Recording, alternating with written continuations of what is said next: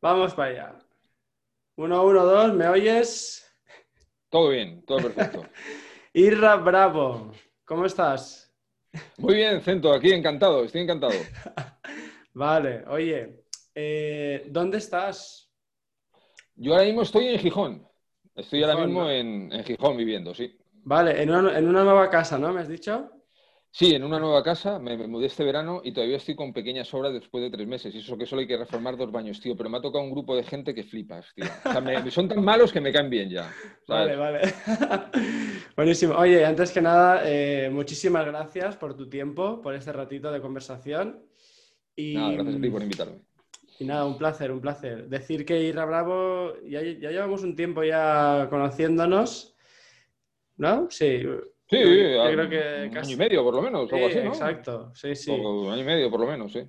Es el encargado de que a mí me, me apasione un poco su profesión, a lo que se dedica, que ahora, ahora te preguntaré, y el mundo de las palabras. Y hablando sobre las palabras, oye, ¿qué palabra o palabras te representan hoy? No sé, hoy cómo, con qué palabra te has levantado? Oye, así, ah, hostias, macho, qué buena pregunta.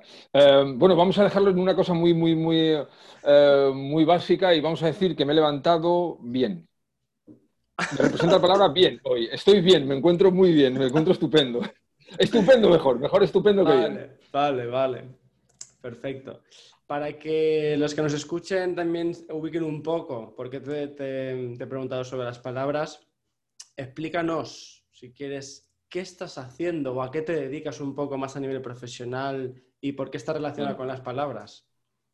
Vale, pues sí, eh, soy copywriter, que es, eh, bueno, redactor publicitario y somos las personas que nos dedicamos a escribir páginas de venta, cartas de venta en Internet, email, anuncios y ese tipo de cosas, ¿no? Para que la gente lea y diga, hostias, esto me mola, esto es para mí, voy a pinchar y lo voy a comprar o algo. Ese es el, el trabajo que hacemos, un trabajo muy, muy guapo, mola mucho.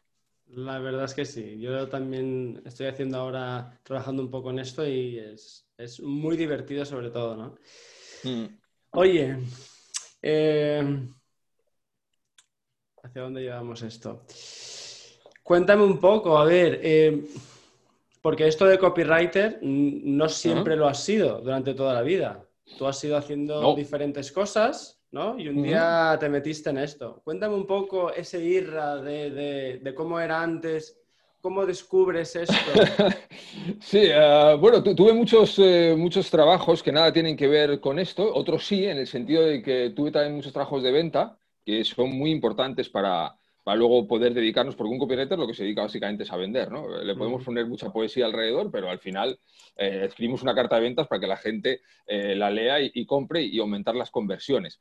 Entonces, tuve muchos trabajos relacionados con ventas y otros que nada tienen que ver, trabajos físicos, en obras, gasolineras, un poco de todo.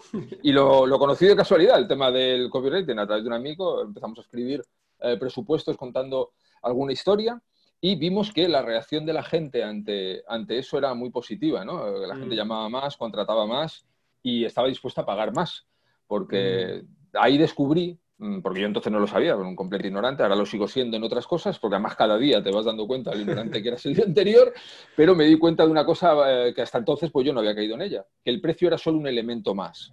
Eh, la mm. mayoría de las veces, o yo pensaba y mucha gente piensa que el precio es lo más importante, que hay que competir por precio y que la mayoría de la gente solo se fija en eso y eso es un error enorme. Hay gente dispuesta a pagar bastante más por, por valores añadidos y eh, lo que pasa es que si no lo sabe reflejar es cuando tenemos que ir al precio. Por tanto, por eso es tan importante saber comunicar bien, saber vender bien. Si es en Internet, pues a través de, las palabras que siempre vamos a, tener que utilizarlas de una manera u otra, precisamente para eso, ¿no? Para poder comunicar el valor de lo que hacemos y no tener que competir por precio, que competir por precio pues es, un error. En pequeñas empresas o emprendedores solitarios de infraestructuras pequeñas, pues es horroroso. Y ese es el poder que tiene eh, la comunicación escrita y vender, ¿no? Con, palabras, que, que, te permite eh, vender mucho más eh, a mejores precios y llegar a, mucha más gente precisamente por cómo les estás contando las cosas, ¿no? que es reflejándoles lo que están buscando ellos y no lo que, lo que haces tú exactamente, sino lo que piensas tú, sino lo que están pensando el que te lee.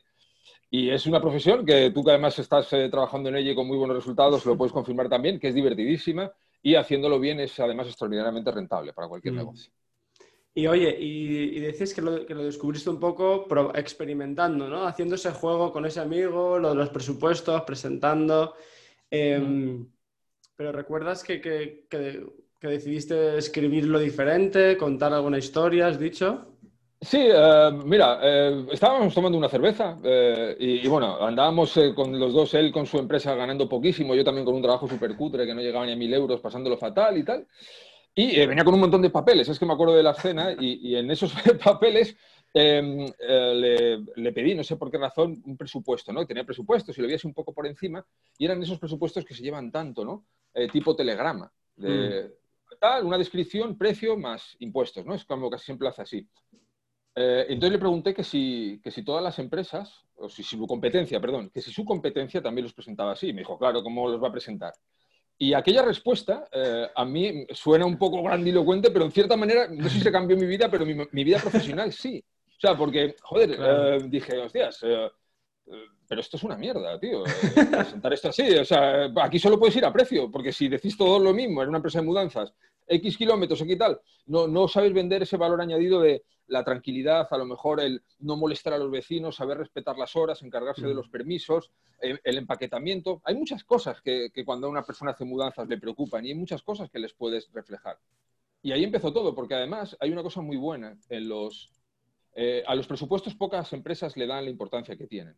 Y los presupuestos, que es con lo que empecé yo, yo formo muchas empresas para temas de presupuestos, son importantísimos. Y le dan muy pocas empresas importancia, pero las empresas que descubren la importancia que tiene eh, no, no, no, lo dejan ya. Porque el aumento de conversión y, el tipo de buen cliente, cómo los filtran y tal, es muchísimo mejor. Entonces empezó ahí, ya te digo, de casualidad y al ver que, contando, haciendo un presupuesto, tratando de, de hilvanar alguna historia que, luego uniéramos con, el servicio y al ser más persuasivos, incluso permitirnos subir el precio, pero dando una imagen eh, mental al que lo recibía mucho más claro que la simple descripción, pues fue cuando dije, coño, ¿y esto qué es? Porque yo no sé qué estoy haciendo, pero esto, esto, tiene, que, esto tiene que funcionar, esto, esto funciona, esto está bien. Y, luego, bueno, pues ya eh, con el paso del tiempo, poco a poco, eh, fueron saliendo más clientes y, ya uno va formándose, investigando, leyendo muchos libros y se da cuenta de que simplemente es eh, redacción publicitaria, redacción persuasiva, vamos. Claro. Oye, pero esto es muy curioso, ¿no? Lo del precio, ¿no? Tú dices que, que no, que no es lo más importante. Y curiosamente, cuánta importancia le damos, ¿no? O cuánto peso ah. tiene tantas veces.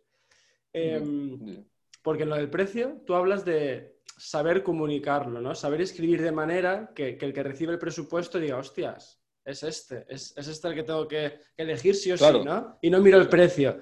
Pero antes viene esa fase de qué precio le pongo a lo mío, ¿no? ¿Qué valor le doy yo? Em, eh, pero tú también dices que ese precio que le vas a poner que da igual, que, que ponle, bueno, digamos que, la recomendación sería, ves, subiéndolo mientras te vas currando esa comunicación, que sería la parte esencial, ¿tú crees? Sí, el, tema del, precio, em, muchas veces eh, nos complicamos mucho, mucho la vida eh, y hay miles de ejemplos. ¿no? A mí la última vez que, que, lo noté, lo nota muchas veces, pero la última vez, hace un par de meses, cuando me fueron a cobrar por una mudanza, eh, la persona que me estaba pidiendo el, dinero de la mudanza por las horas que habían echado casi se le notaba incómoda porque le estaba pareciendo a lo mejor mucho y a mí me estaba pareciendo muy poco por todo el trabajo que habían hecho tres personas y por la cantidad de trabajo que me habían quitado a mí, porque yo he trabajado mucho en temas de descargar muebles, sé lo duro que es y sé lo que, sé, lo que significa no tener que hacer eso. ¿no? Eh, y era simplemente una percepción de, esta persona. Entonces, yo simplemente digo, el precio no es importante, lo importante es venderlo, mientras no hay un desfase muy claro. Yo muchas veces cuando he tenido que trabajar con clientes más individualmente, eh, una de las primeras cosas que he tenido que hacer casi siempre es decirle, sube los precios. Eh, y al principio hay un rechazo total, porque si no se está vendiendo con precios bajos, piensan que al subir el precio ya es una cosa imposible.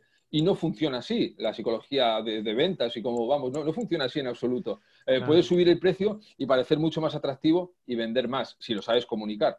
Entonces, eh, yo lo recomendaría a alguien que anda empezando, todos, cuando andamos arrancando y va a poner precio a un servicio o a un curso que, que haya sacado, mi recomendación es eh, el precio que has pensado, bueno, pues por lo menos un 20% más.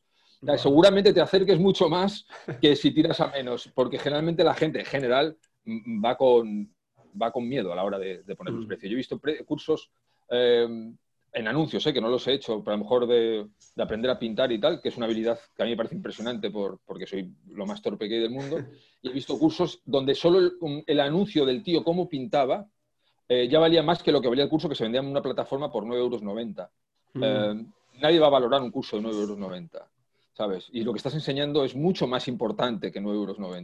Entonces, eh, tú puedes ser bueno, pero si tú no te valoras y no sabes comunicar lo bueno que eres, no sirve de nada. Puede venir alguien que no sea tan bueno, pero si sabe vender mejor y, se lo va a llevar todo. Es lo que hay. bien, bien, bien. Oye, te quería leer una cosa. vale. ¿Te parece? Y me dices, no, te lo voy a leer todo, te, leo una parte, ¿vale? Vale. Y me dices a ver eh, qué está comunicando, ¿no? Un poco qué, qué nos quiere transmitir.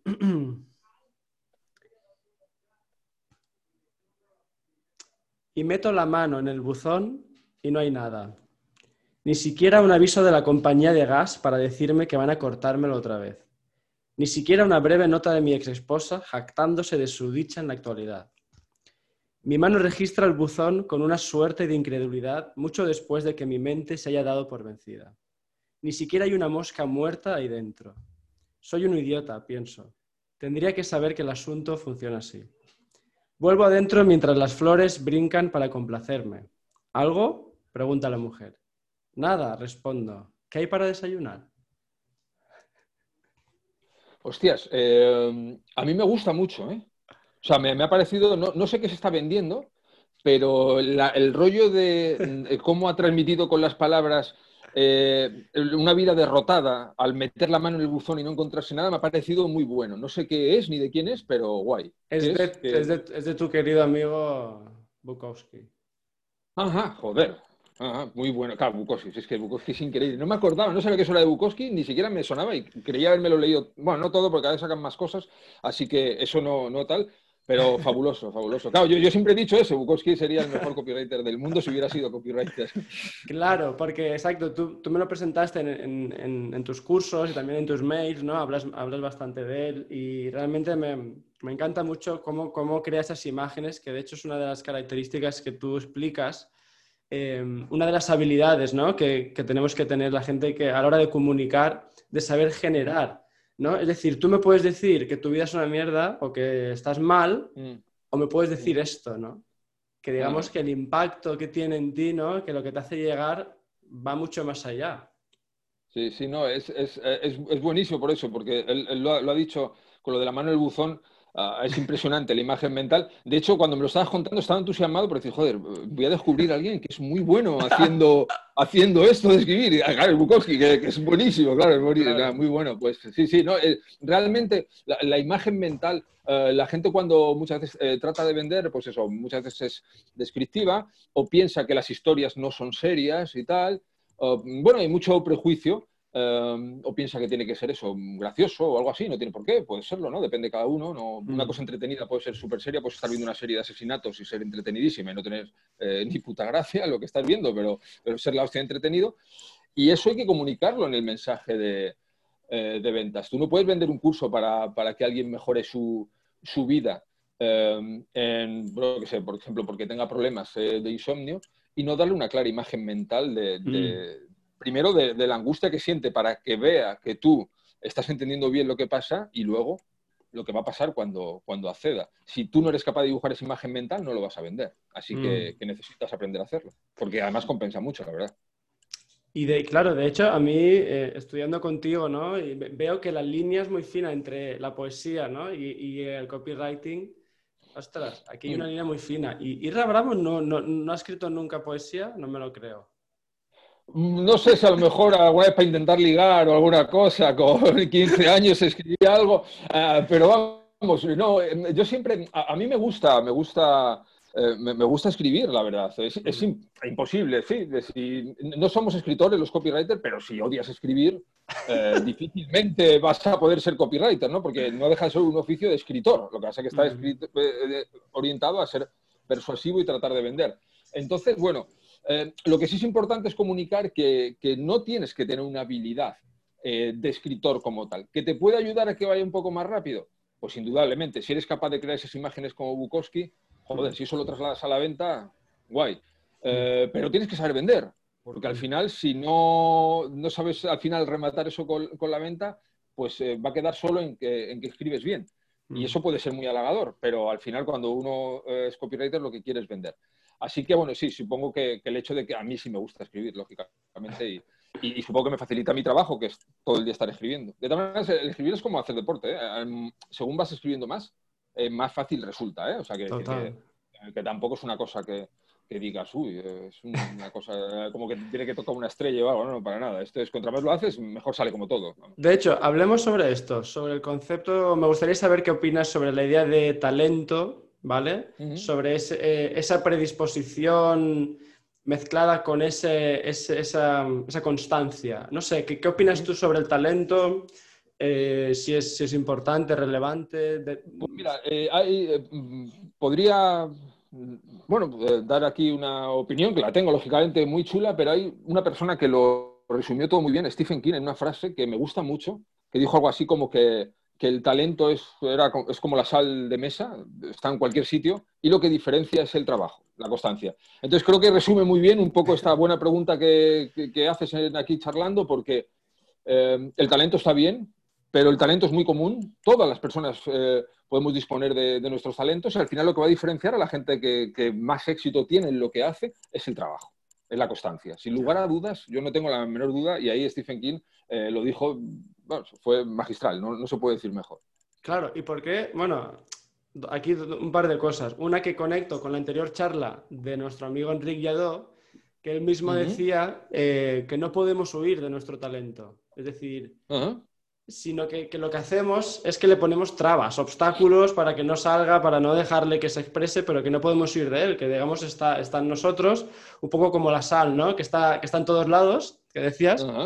Eh, entonces, ¿por qué crees que la gente, no sé, por qué mm, veo, a veces observo que hay mucha lucha con eso, de no sé cuál es mi talento, eh, dónde estará?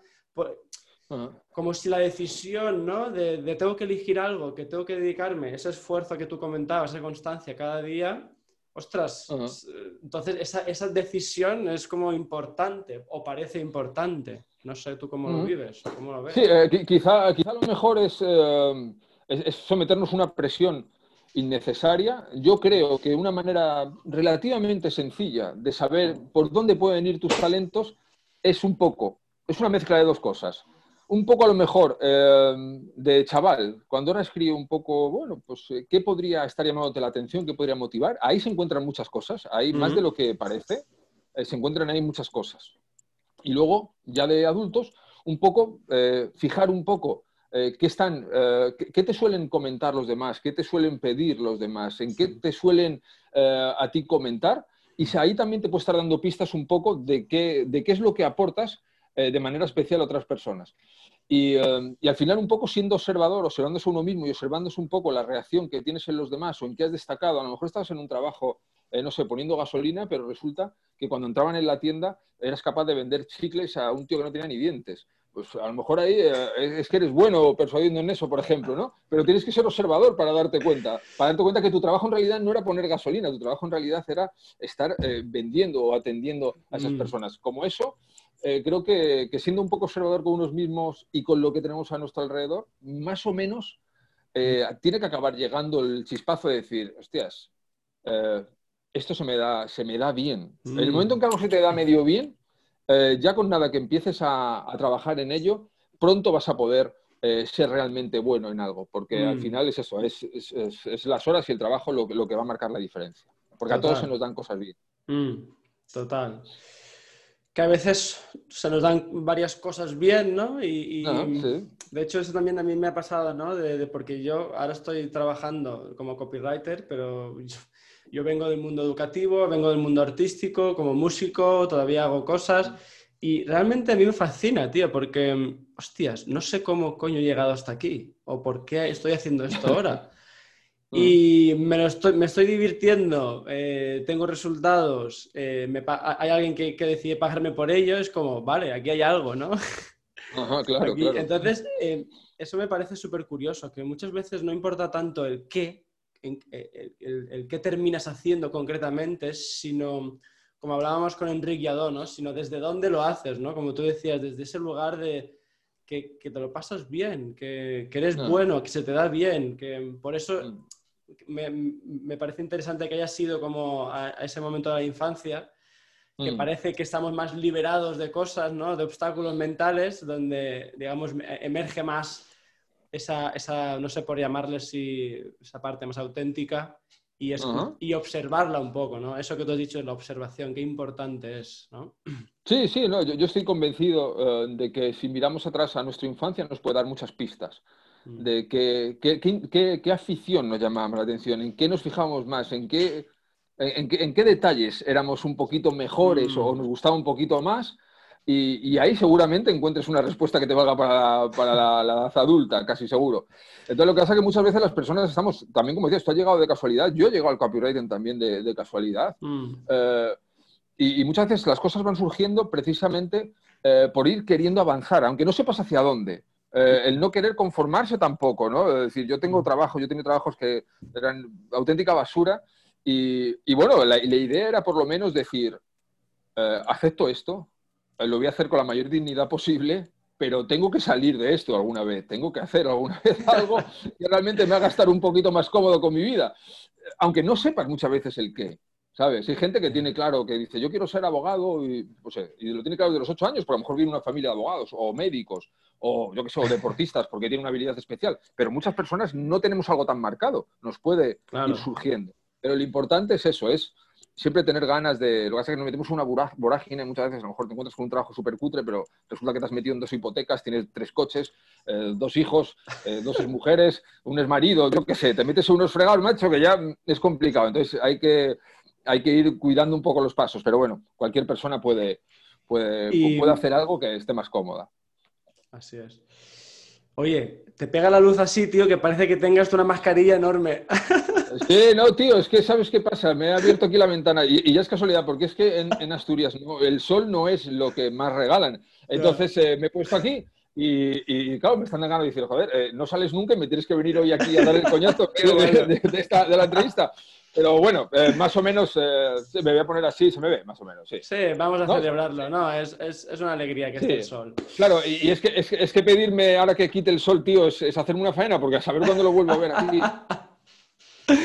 Qué bueno. Oye, em, si me lo permites, te voy, a, te voy a preguntar, porque sé que tienes un hámster y tienes una hija. Sí, sí. Y, y tú, ¿cómo ves eso? Hablando de que estábamos hablando sobre el talento, sobre observar, ¿Cómo, estás viviendo ese acompañar el crecimiento, de, en este caso, mm. de, tu hija? ¿Qué observas? ¿Cómo lo estás viviendo? ¿Cómo...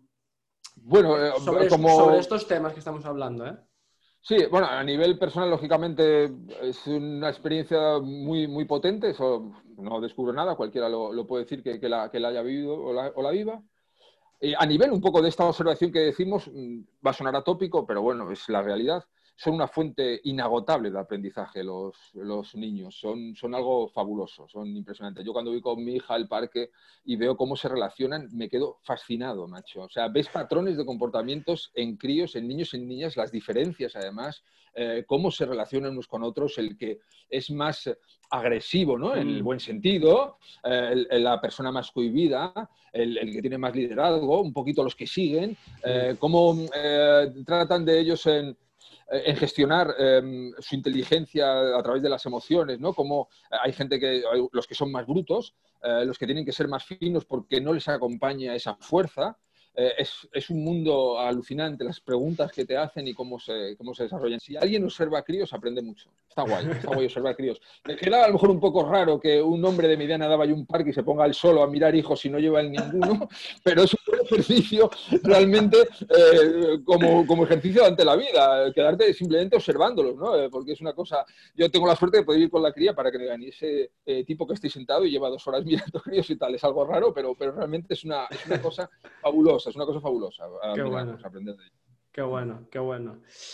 Em, pues si te parece, vamos virando un poco, ¿no? Eh, estamos hablando sobre el talento, sobre esas habilidades. Em, pero yo hace un tiempo que me vengo preguntando, ¿no? Y justo hoy ha sido súper curioso porque has mandado un email que no estaba preparado, ¿no? Eh, hablando un poco sobre los artistas, que muchos se, quejan que no, que no venden o que no, que no saben y, tú comentabas que, bueno, que hay que aprender a vender. No es simplemente tener mucho talento en algo, saber crear algo muy, muy potente, muy llamativo, tal, sino que luego hay otro talento em, que tienes que desarrollar, que es el de vender, el de saber comunicar, el de saber generar dinero, ingresos, crear un modelo de, negocio que sea sostenible, mm. etcétera, etcétera, ¿no?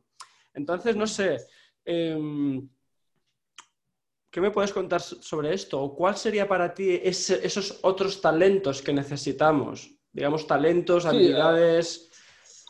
Eh, el problema que tienen, eh, que tenemos muchas personas y, los artistas en general, eh, a ver, pero bueno, pasa en cualquier tipo de negocio. Centrándonos en los artistas, ¿qué, pasa con muchos artistas? El artista, vamos a, vamos a, suponer que es una persona de talento, ¿no? Hace algo y tiene una habilidad y, es, una persona con talento. vamos a otorgar eso. muchas veces el artista piensa que eso es suficiente. El artista es solo una persona con un ego elevado, que es algo bueno. Aunque a veces también es un poco frágil, es un poco, es esa contradicción del artista que es tan fascinante visto desde fuera, ¿no? Eh, entonces muchas veces son, son personas con un ego elevado en el sentido, los escritores les pasa mucho a pintores y tal, de eh, yo tengo este talento, yo hago esto bien. Entonces piensan equivocadamente que, el mundo tiene que descubrirlo o que, o que, el mundo tiene que saber qué es lo que hace o qué es lo que, mm. qué es lo que, qué es lo que pretende decir. Y por desgracia no es así. Eh, por desgracia, independientemente de lo bueno que seas, tienes que eh, darle a otro eh, la ventaja de hacerte caso, el beneficio de estar observando lo que tú estás haciendo. O sea, tienes que venderle. Tienes que vender. Quiero decir, si no, va a ser, o sea, va a ser mm, no sé, es prácticamente un, imposible y más ahora mismo una guerra en Internet tratando de vender libros o tratando de vender eh, cuadros o lo que sea, eh, que la gente vaya a llegar a ti porque tengas mucho talento, que no digo que no lo tengas, es como pues, jugar a la primitiva pensando que así vas a ser rico. ¿Qué puede pasar? Mm, bueno, pues sea, me parece que es una posibilidad entre 14 mm. millones o algo así, la primitiva leí una vez. Bueno, pues esto de Internet, eh, si no tienes intención de venderte, simplemente que venga la gente por tu talento, pues debe ser parecido a las posibilidades de hacerte rico que jugando a la primitiva. Eh, si aprendes a vender, eh, ya no depende de la primitiva ni de la suerte, depende del trabajo y de, empezar a moverte y de empezar a implementar todo eso que aprendes. Por tanto, eh, el problema que tienen muchos artistas es eso, piensan que ya han cumplido con su parte del trabajo y no, esa es una parte del trabajo, la otra parte es venderse. No, sé qué pintor, había creo que un artista muy famoso, no me acuerdo quién, me lo dijo un amigo artista y me dijo el nombre de, que decía algo así como mi trabajo empieza después de acabar el cuadro. A lo mejor era Picasso o algo así, es que no me acuerdo. O sea, pero es un, era un artista muy conocido y dijo algo así como, no, no, es que mi trabajo empieza ahora, cuando ha acabado la obra. Claro. Esta es la mentalidad de un tipo que, que sabe que tiene que salir a vender. Sí, sí, sí, porque yo me he encontrado mucho esto de que, claro, también eh, en los músicos, buenos artistas en general, eh, pasamos tantas horas, ¿no? O hemos pasado tantas horas eh, aprendiendo, elaborando y luego también creando, pues que, que, muchas veces es eso que tú dices, ¿no? Que creemos que ya es suficiente, pero no, eh, resulta que en esta era pues, pues tienes que grabar, tienes que saber, pues, pues pedir, pues hacer un diseño, pues comprar unos discos, saber venderlos, cómo escribir o hacer una campaña, ¿no? Para, para, pedir dinero. O sea que claro. Es que posiblemente... Es que es eso, es que lo que tú estás diciendo, tío. Es que posiblemente el perfil del artista es uno de los más difíciles para vender, por una razón, porque el artista muchas veces vive en su mundo. Está muy metido dentro de su mundo. Y para vender tienes que meterte en el mundo del que le quieres vender. O sea, tienes que salir de tu cabeza y meterte en la del otro. Y eso es difícil para un artista realmente, porque el artista está muy en su mundo. Joder. Ya, ya, ya. Es verdad que sí, hay un sector que sí. Yo como he estado más dentro sí que hay, hay una escala de grises, evidentemente.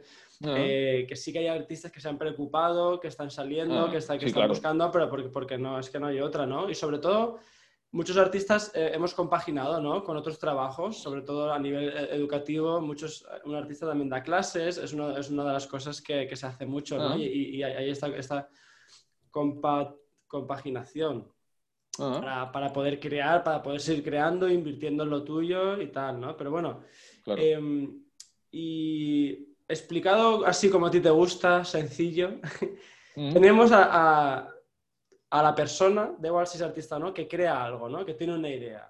Vale. Sí. Tenemos un, posible, unas personas, un grupo de personas que quizás les puede interesar. Sí. ¿Qué, hace falta en medio? Mira, pues mira, una, de las cosas que comete la mayoría de los artistas, el error, por ejemplo, y esto ya son los que se lo ocurran.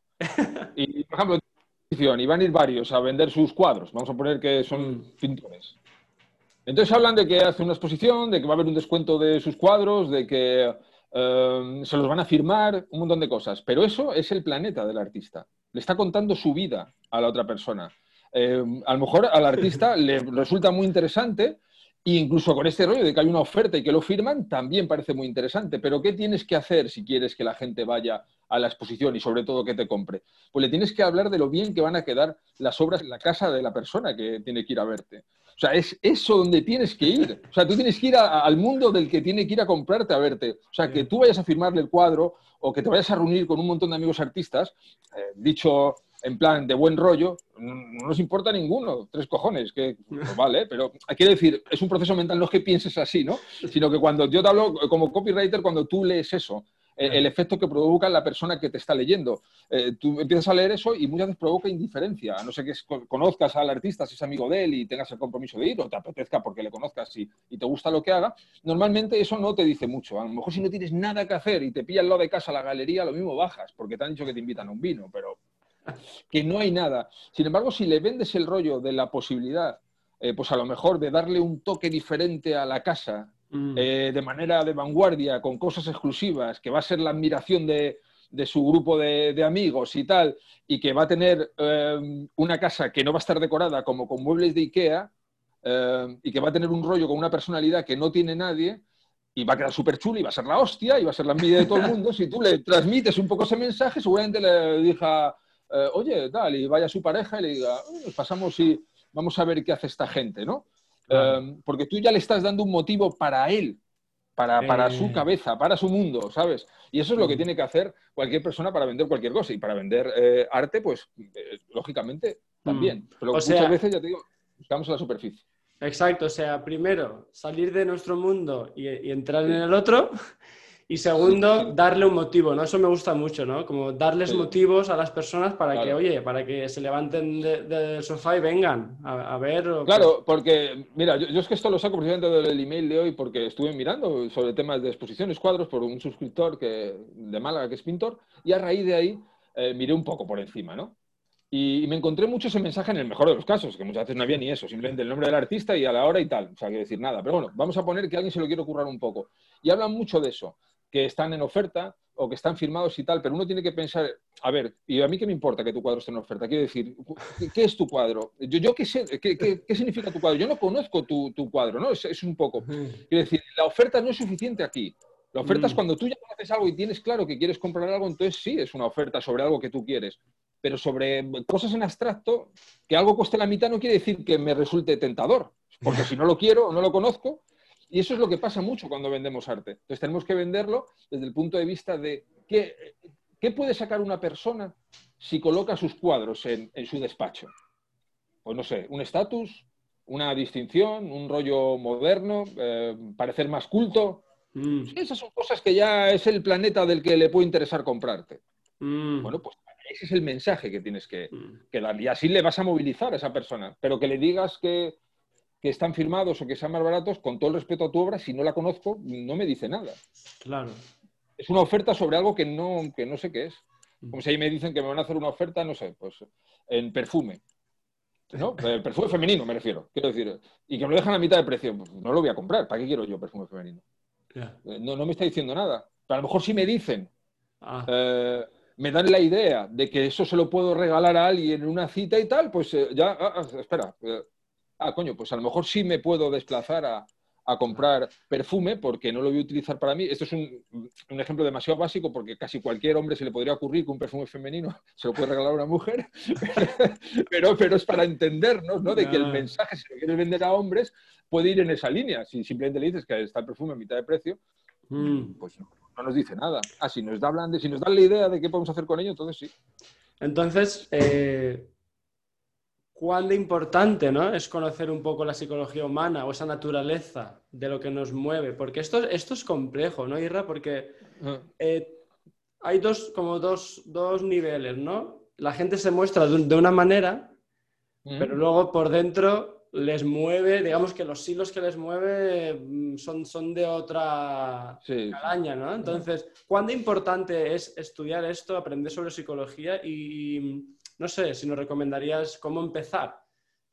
a entender o, bueno, o, qué observar, no sé. Vale, lo, más importante es, es, eso, lo que tú has dicho hace un momento. Una cosa es lo que decimos, otra cosa es la que, lo que pensamos y otra lo que queremos. ¿no? Eh, algunas veces coincide, pero muchas veces no coincide para nada y eso es un patrón, eh, eh, vamos, para cualquier ser, ser humano.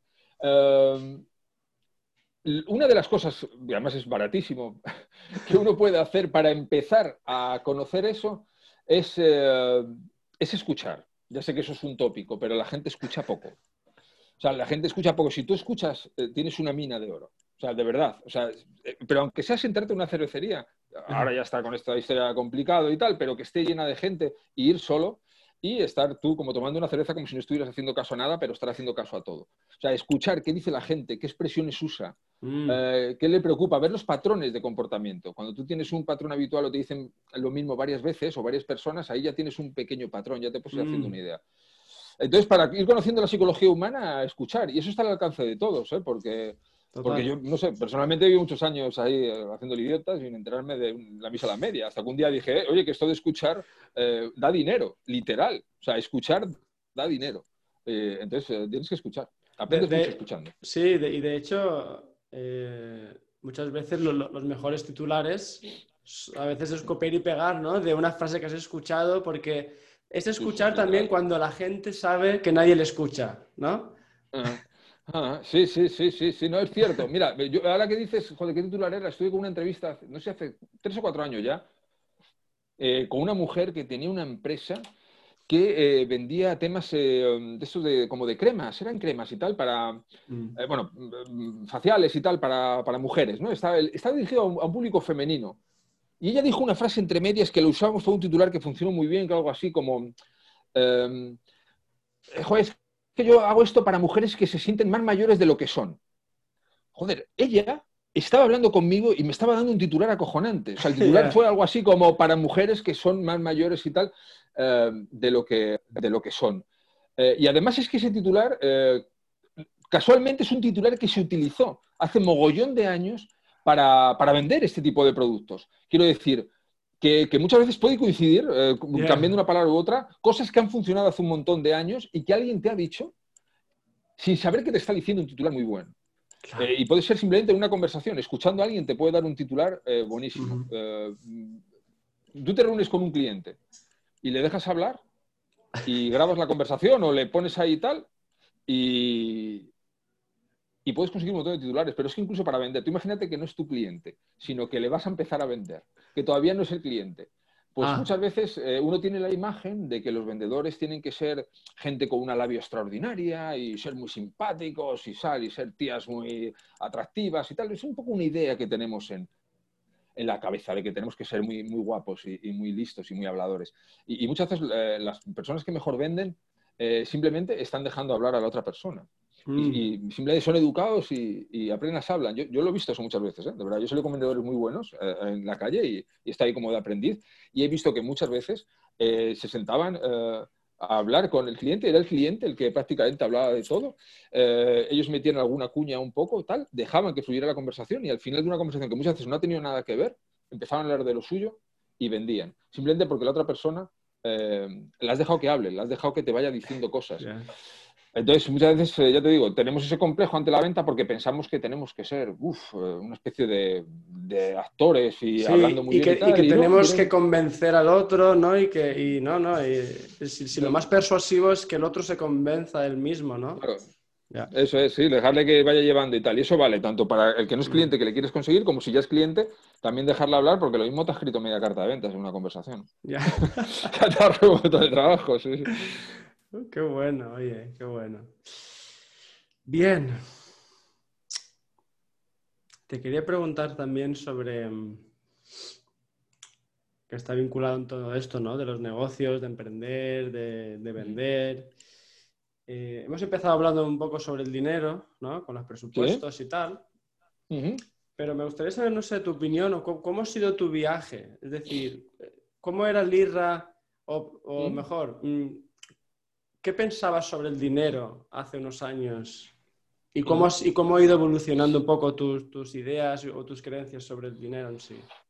Vale, eh, bueno, eh, yo he tenido una ventaja, creo que considero en el sentido una ventaja, es que yo nunca he tenido conflictos con el dinero, o sea, me refiero a conflictos en cuanto a querer ganarlo, en cuanto a no tenerlo muchísimas veces, he estado muchísimas veces pillado de pasta, de no tener un duro, mm, situaciones económicas muy complicadas, y desesperadas de no saber por dónde tirar y, mm. verme, bueno, pues en situaciones complicadas como muchísima gente ha pasado y, pasa, ¿no? Eh, pero nunca he tenido el conflicto o el complejo, o llámalo como quieras, que sí que le acompaña a mucha gente, eh, de esa relación con el dinero como, como si fuera algo negativo, ¿no? Como si fuera algo malo, como si fuera una cosa eh, sucia, como si el hecho de que ganes dinero te convierte en una persona donde no tuvieras eh, muchos valores o estuvieras engañando a alguien o lo que sea. Yo eso afortunadamente nunca, nunca me ha pasado. Cuando no he tenido un duro no lo he tenido y cuando me he ido bien lo he disfrutado y no me he sentido en ningún caso mal por ello. A mí el dinero me parece un vehículo extraordinario para, algunas cosas que, que pueden necesitarte. Yo personalmente, como soy una persona, no tengo la mayoría de, no tengo gastos caros ni nada y tal, eh, digamos que no necesito eh, mucho para alcanzar bueno, pues no, sé, la felicidad tampoco, sino el bienestar, ¿no? El bienestar. Mm. Pero, pero a mí, por ejemplo, el dinero algo que me aporta mucho es tranquilidad. Yo he pasado épocas en mi vida tan complicadas de dinero y me han quitado tantas horas de sueño que el hecho de tener dinero y ahora tener un negocio próspero que me va bien y que, y que, gano dinero, lo digo sin complejos y sin presumir y sin decir que gano mucho ni poco, simplemente me va bien, puedo estar tranquilo. Yo he mm. comprado esa tranquilidad y eso para mí vale mucho. No sé si es la felicidad, pero se le parece un poco en el sentido de, joder, yo estoy tranquilo sé que puedo pagar mm. esto, ¿no? Sé que puedo tener el techo y lo puedo estar pagando, sé, que puedo hacer la compra, sé que le puedo comprar a mi hija un aparato que le hace falta ahora para los dientes, sé que se lo puedo comprar.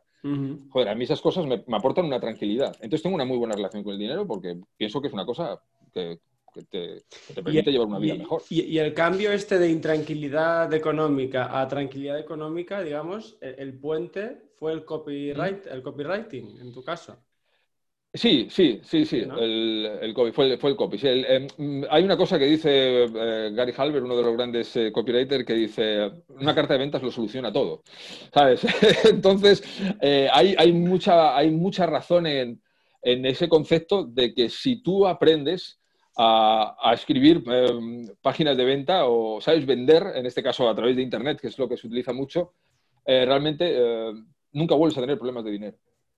Mm. Eso es una cosa que, hombre, puedes tener problemas de dinero, no sé, si eres ludópata o algo y te gastas una barbaridad haciendo cualquier burrada o tal, pero eh, en, circunstancias normales eh, no vuelves a, tener esos problemas. Así de importante es saber eh, vender y así de importante, y es lo que nos aporta, en este caso, el, copywriting, en mi caso, o cualquier persona que, se dedique a una cosa que, relacionada con la habilidad de vender algo, de vender algo y venderlo bien.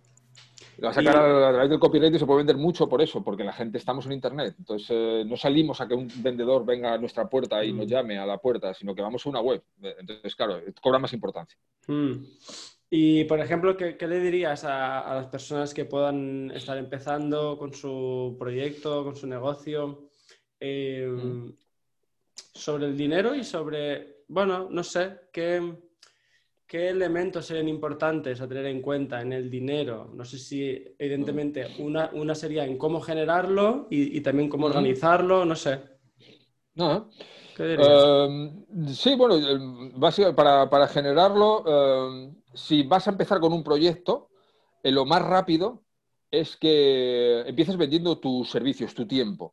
Hmm. Al final es lo, más rápido. Eh, hmm. vas a ganar más seguramente si luego vendes una formación porque se puede replicar, no depende del tiempo, que es limitado, pero yo rápidamente empezaría vendiendo servicios. De lo que hmm. sea, de la habilidad que se te pueda dar bien, siempre puede haber gente que necesite que le expliques un poco sobre eso. Desde hmm. maquetar un libro hasta, no sé, hasta tejer. Conozco gente que tengo eh, eh, alumnos que, que viven y viven muy bien de negocios relacionados con enseñar a, a personas a tejer. Quiero mm. decir, el mundo es, eh, eh, infinito, ¿no? La, cantidad mm. de, personas y de intereses que, tenemos por las cosas. Y le, le, diría que empezara por ahí. Y que, que dé un buen servicio, que sé, que es un tópico, pero que trate de dar un, buen servicio, que cobre más eh, si hace falta y tenga menos clientes y que esos clientes se sientan muy bien atendidos, porque si cobra poco y le entran muchos, todos se van a sentir no muy bien atendidos y va a tener mucho cliente tóxico, entonces le invitaría a pensar, en valorar lo que hace, cobrarlo bien para que con, es un ejemplo, cuatro o cinco clientes puedas eh, tener una, un muy buen sueldo al mes que te permita además atenderlos muy bien y, bueno, yo una cosa que hacía cuando estaba con el rollo de autónomos y tal, era un 33% de lo que facturaba, lo dejaba en una cuenta aparte para luego no tener problemas a la hora de que me viniera el hachazo de impuestos. Eh, entonces, eh, eh, yo me organizaba así, es algo muy básico, pero a mí me vino de la hostia. Así que si alguien lo puede utilizar, pues yo cogía, oye, que me han pagado mil euros, pongamos, por este trabajo de copy, pues 300 euros iban a otra cuenta. Eso está muy euros iban a otra cuenta. Entonces no tenía susto ya. Yo sabía lo que tenía que vivir y tal. no, no, sencillo, pero yo creo que es esencial y nunca te lo explican y la verdad es que esa, chorrada te, luego puede, te puede generar mucha intranquilidad, ¿no? Que decíamos antes. Claro, sí, sí, no, no, es verdad. Eso tú coges y tal y lo dejas como si no existiera. Y así el trimestre, yo me acuerdo cuando estaba de autónomo y, y, aquello me, me, vino muy bien. Y fíjate que era, que era básico. Mm. Qué bueno. Oye, eh, cambio de tercio, porque una de las, otra de las cosas que me llamó la atención de ti, ¿no? Es, tu relación, o más bien la ausencia de, con las redes sociales, ¿no? Y lo conecto con una cosa que decías antes, ¿no? De ese titular que hace 50 años era muy parecido y funcionó súper bien y ahora también. Entonces, eh, es guay no, como no olvidar que aunque las modas vayan muy deprisa y evolucionen muy rápido, nuestro cerebro, ¿no? nuestras necesidades eh, eh, van mucho más lentas, ¿no? esa naturaleza humana como que va mucho más lento. Mm, entonces, bueno, eso, lo de las redes sociales y tal, ¿no? Mucha gente empieza algo y lo primero que hace, ¿no? Pues se abren los perfiles de, todo y, sin pensar hay como una, obsesión ahí, ¿no? Entonces me, me, fascina mucho como tú tenías un negocio perfectamente próspero sin, esa necesidad. Y, mm. y, estoy convencido de que hay mucha gente que funciona sin redes sociales, pero no, claro, pues no se ven tanto porque, lo, porque las redes sociales estamos todo el día ahí. Pero no, sé, eh, cuéntanos el, motivo de eso, eh, los pros, las contras, si las hay. A, mí, eh, para mí son todo ventajas, no me gustan, no me gustaban a nivel personal, entonces yo me apliqué un, consejo que había dado a otras personas en trabajos anteriores, porque yo antes de tener el negocio en 2017, pues ya estaba trabajando, ¿no? Mm. En esto me refiero, relacionado. entonces, hay gente que dice, no, yo tengo que grabar vídeos por huevos, porque ahora hay que tener canal de YouTube y hay que grabar vídeos. Entonces, yo me acuerdo que estaba hablando con un amigo y digo, pero si a ti no te gusta grabar vídeos y no te sientes cómodo, mm, comunica de otra manera. No sé, graba audios o haz otra cosa. No, tienes por qué hacerlo todo eh, a la fuerza, ¿no? Eh, y porque sí. Entonces, lo de las redes sociales a mí personalmente no me gustaban, no, no me gustan a nivel personal. Entonces dije, es que en las redes sociales hay mucho ruido, hay mucho, mucho conflicto, eh, todo el mundo parece picado por todo, todo el mundo parece entender de todo, todo el mundo parece saber de todo, todo el mundo parece que tiene que reprocharle a todo el mundo algo, ¿sabes? Es como demasiado, para mí, eh, no, y, pienso que son en general, en general, una pérdida de tiempo, no digo que no haya gente que no le pueda dar un buen uso, pero en general, entonces dije, bueno, eh, yo paso de estar en, redes sociales, voy, voy a ver si, si, esto puede, y es perfectamente posible, vamos, absolutamente eh, posible estar sin redes sociales. Porque además, es que al final es lo que tú decías al principio, haciendo este comentario, eh, lo más importante, y como muchas veces olvidamos, la gente vamos detrás del último artículo brillante, el último objeto brillante, mejor dicho, que suele decir, eh, la última moda y tal, pero la naturaleza humana, tío, no ha cambiado. O sea, la naturaleza humana es la que es. Y tienes que conocer eso para tratar de, persuadir a la gente a que compre lo que tú estés vendiendo, si tienes un negocio y ese es el objetivo. Eso es lo que tú, eh, bueno, vender vendemos todos para cualquier cosa, pero me refiero ya a nivel, hablando de estos temas, de, alguien que emprende, ¿no? Eh, y eso es lo más importante. conocer eso. El otro día escuchaba en una entrevista, eh, la bien diferido, porque me la recomendaron del doctor Cavadas, me parece que se llama. Sí, doctor Cavadas. Este, este, que es una eminencia, un, genio, un fuera de serie. Mm. Y decía cuando le comentaban de que después de esta pandemia y tal, que íbamos a salir mejores. Y él decía, pero esto es una idiotez de que vamos a salir mejores como seres humanos, porque los seres humanos llevamos padeciendo eh, desgracias desde siempre. Y, y, nuestra naturaleza está en seguir eh, tocando los huevos al de al lado. Quiero decir, o sea, esto, y, es una evidencia que esto va a ser así, no nos va a hacer mejores como seres humanos. Eso es un eslogan que queda bien pero no sé, pero no por nada, sino porque nuestra naturaleza no es esa. Nosotros tuvimos la Primera Guerra Mundial y después no dijimos, esto no va a hacer mejores, esta burrada que hemos hecho. No, luego vino la Segunda y así constantemente, y así mucho antes, por supuesto. Pues esa es la naturaleza humana, la que no cambia, para bien y para mal. O sea, ahora he puesto un ejemplo así como negativo de que esto no nos va a hacer mejores personas, porque no, no va a ser así, porque no es estar en nuestra naturaleza que nos vaya a hacer mejores personas. Podemos estar un poquito más sensibles y, solidarios una época, pero luego la naturaleza humana va a seguir su curso, eh, para bien y para mal, eh, nuestra propia naturaleza, porque así ha sido siempre y así lo demuestra la historia, y eso es aplicable para la venta. La gente anda con el último truco, con el último bug, eh, con lo último que haya salido, y al final hay que conocer un poco la psicología humana, saber a quién le vendes, qué es lo que vendes y cómo presentárselo para que resulte atractivo. Y esos mensajes que tú lees en un libro de copywriting escrito en 1930 son igual de válidos hoy, 100 años después, mm. pero igual de válidos. Quiero decir, mm. el mensaje puede quedar obsoleto por el medio, porque a lo mejor eh, antes, bueno, pues eran en, más impresos en revistas, o el mensaje era, bueno, pues era en la época donde mejor la mujer siempre estaba en casa, entonces, bueno, el tipo de publicidad eh, eh, era de otra manera, estaba dirigido en la época, pero lo que era la naturaleza de los anuncios y lo que tratan de enseñarnos vale ahora, simplemente hay que adaptarlo al, tiempo de ahora. Mm, buenísimo. Bien, es que no me enrollo, ¿eh? Joder, macho. Y, soy yo que digo que hay que escuchar y no paro de hablar.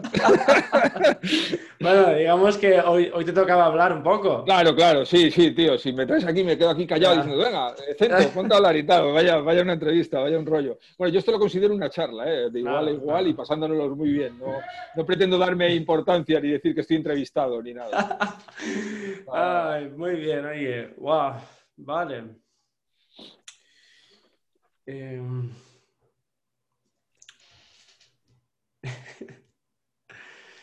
no sé, tío. ¿Has visto el sol que me está dando? Brutal. Eh, no, no, pareces, pareces, un albino ahora mismo. Tengo que, tengo que insistir a las personas que nos vayan a ver que estoy en Gijón. ¿Sabes? Que esto no, no, no, estoy en Marbella, ni, ni, estoy en Santo Domingo, ni en Punta Cana, ni nada, no, estoy en Gijón. Ya, ya, ya. Oye, qué, qué guay. No, me quito la camiseta, pero, pero vamos, tengo casi calor. Bien. Eh, bueno, tío, es que hemos hablado de muchas cosas. Yo creo que está bastante bien. Eh, sobre. No sé si, se te ocurre alguna otra habilidad ¿no? que podamos eh, compartir o que tú hayas visto en tu camino. Hemos hablado sobre vender, escribir, persuasión, conocer esa naturaleza humana, em, mm. dar un buen servicio. Em, no sé. ¿A ti se te ocurre alguna otra habilidad así que digas, ostras, esto también puede ser interesante? Mira, pues una habilidad como tal no, pero sí que daría un consejo a mucha gente que monta un negocio. Hmm. Cuando tú montas un negocio online, hay muchísimas veces que alguien se comunica contigo y muchas veces tienes mm, o no tienes respuesta o tienes pocas. O mala, me refiero. Eso pasa mucho, tío. Hmm. Eh, y, y, eso es un fallo grande. Quiero decir, em, hay que procurar estar en, conexión con lo que hay a tu alrededor.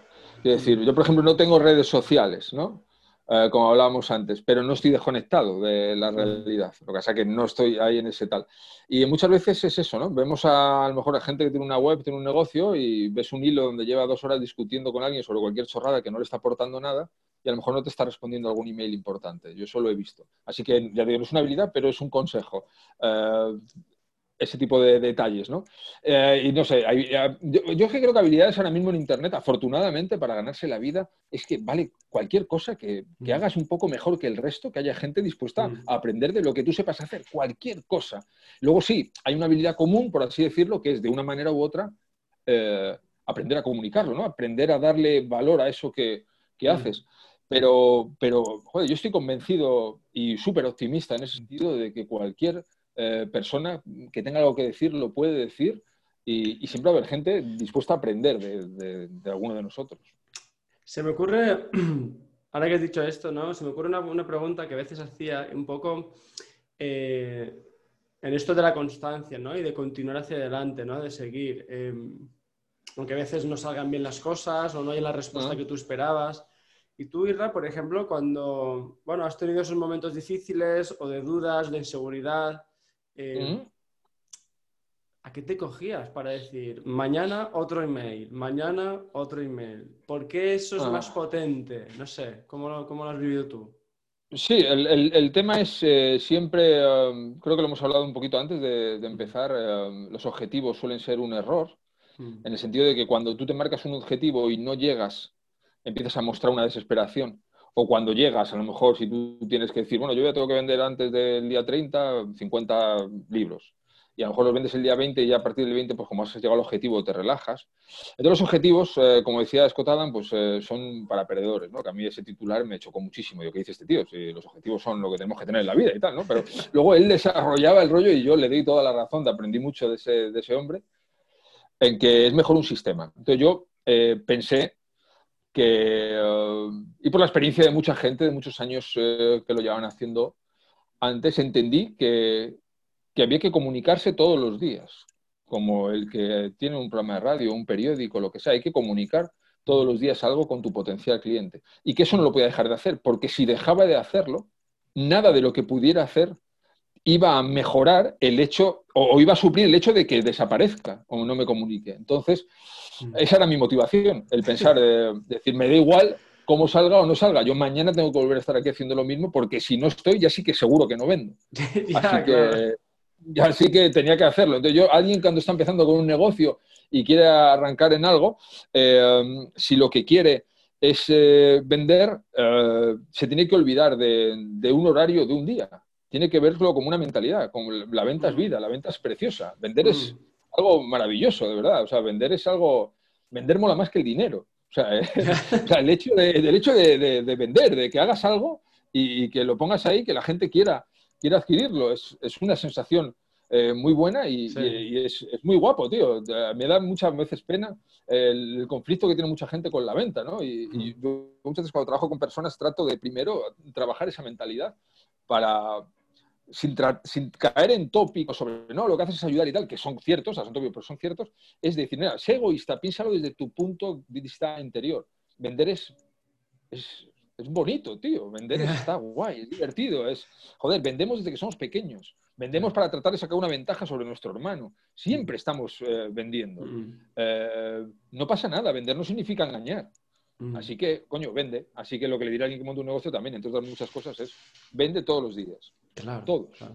Todos los días, ya está. Tómatelo como una forma de vida. claro. Tienes un negocio, ¿no? Es una forma de vida. Tú tienes que vender como, como el que va a la oficina porque tiene que ir o el funcionario que va a cumplir su horario. Eh, exacto, exacto, claro. Buenísimo. Bien, pues con esta, mm, yo creo que con este último consejo vamos llegando hacia la coda, hacia el final de esta improvisación. Em, y te voy a lanzar una pregunta que no la he hecho yo porque tengo un juego y es que el anterior invitado, en este caso Enrique Yadó, ¿eh?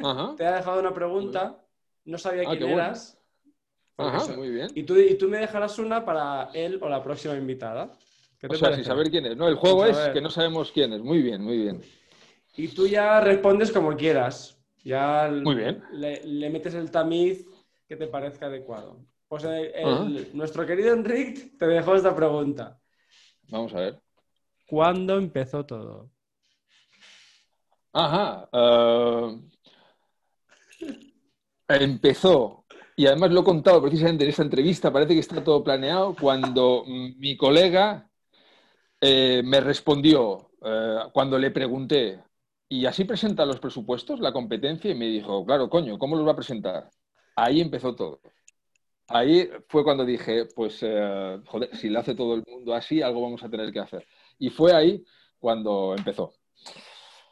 Así que ya lo había contado, pero, pero, pero bueno, oye, tío, es que fue donde empezó y hay que responder la pregunta, sinceramente, es lo que hay, es lo que toca. Genial, genial. Entonces, Irra, eh, ¿qué pregunta le quieres dejar al próximo invitado? Iba a hacer una pregunta así muy mala del tipo, oye, ¿cuál ha sido la vez que peor has tratado a un cliente o algo así? Pero, joder, imagínate, pobre persona que venga aquí a charlar contigo y le voy a tener que hacer hablar de, esta putada y tal. Y, joder, al peor que he tratado y tal. Eh, no, eh, a nivel eh, profesional, sea lo que sea lo que esta persona se dedique, ¿de qué hostia, de qué error ha tenido la sensación con el tiempo de haber aprendido más? Porque de los errores se aprende mucho y creo que podría ser una pregunta, que, una respuesta que nos pueda dar buenas pistas. Muy bien, perfecto. Podemos aprender mucho de los errores nuestros y de los de los demás también, claro. Mm. Así es. De hecho, creo que será interesante porque el o la personaje que viene, ya verás que será muy curioso. Estaré pendiente, estaré pendiente, a ver. Te lo mandaré. Bien. Para que la gente te conozca un poco más y puedas saber un poco tu trabajo o recibir tus correos, ¿dónde pueden ir? Y lo dejaré por aquí también. Sí, eh, bueno, eh, yo tengo una web que es eh, motivante.com. Si buscan Isra Bravo también me van a encontrar exactamente igual. Y bueno, pues mando un correo todos los días dando consejos de venta y contando historias así según tenga el día. Pero todos los días, eso está claro. Y, nada, eh, como advertencia, spoiler y tal, o como queramos llamarlo, voy a tratar de venderte si te suscribes todos los días, te voy a mandar un enlace tratando de que me compres algo. Soy así malvado. Así que, bueno, eh, anímate y si no, bueno, te puedes dar de baja, que es igual que a base de alta, algo que no cuesta nada. Perfecto, ahí dejamos. Em, oye, ¿cómo quieres que terminemos? ¿Quieres, ¿Tienes por ahí algo para leer? no, te diría que me invitaras una cerveza, pero estamos demasiado lejos. Eh, no, no, terminamos como tú quieras. Yo estoy, bueno, simplemente aprovecho para darte las gracias, de verdad, Cento, después de tanto tiempo conociéndonos a través de, mensajes y de, bueno, de todo esto que hemos hablado, eh, poder estar charlando ahora contigo ha sido, ha sido un placer y, me, lo he pasado, me lo he pasado genial. el placer, el placer ha sido igual, también súper agradecido de charlar contigo, de ofrecer ideas, consejos y bueno, ahí, ahí queda grabado para que la gente lo disfrute. Pues vamos a ver, va. ¿Te parece que busque otro...?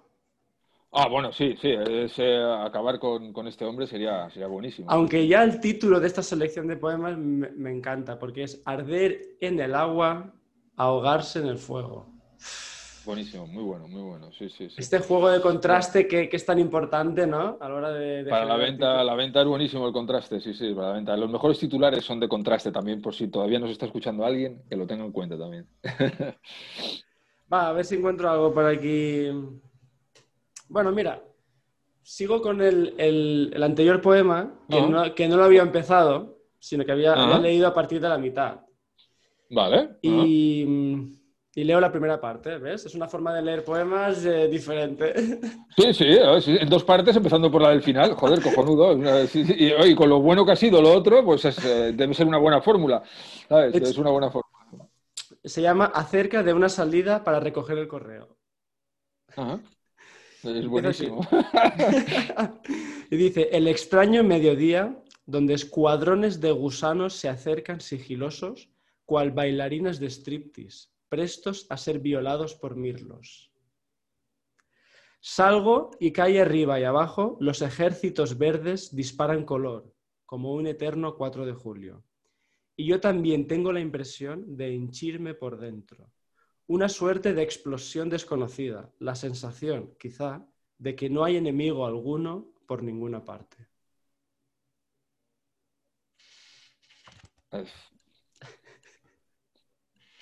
Es que, claro, eh, tío, eh, es que es muy bueno este cabrón. Es que es muy bueno. Es, muy bueno, tío. Y además me encanta mucho quedarme con la sensación esta, ¿no? De que no hay enemigo alguno por ninguna parte. Esta sensación de que no hay que luchar contra nada.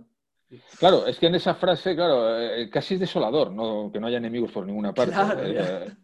es, joder, te mete como en un pozo, joder, no hay enemigos, no hay nada, no hay vida entonces, tío. es buenísimo, tío. Es, es una máquina. No, tío. Pues bueno, oye, desde aquí también recomendamos, es un gran consejo no solicitado, leer a Bukowski. Total, total, eso sí. Y nada, Irra, tío, un placer enorme. Igualmente, Cento, muchísimas gracias, tío. Estamos en contacto. Hemos empezado con la palabra bien. ¿Con cuál quieres terminar? Con la palabra mejor. ¿Sabes? Mejor. He empezado bien y he acabado mejor. ¿Sabes? Mucho mejor de lo que he empezado, tío. Así que genial. Buenísimo. Pues un saludo y nos vemos. Venga, un abrazo. Hasta luego. Hasta luego. Efecto de sonido.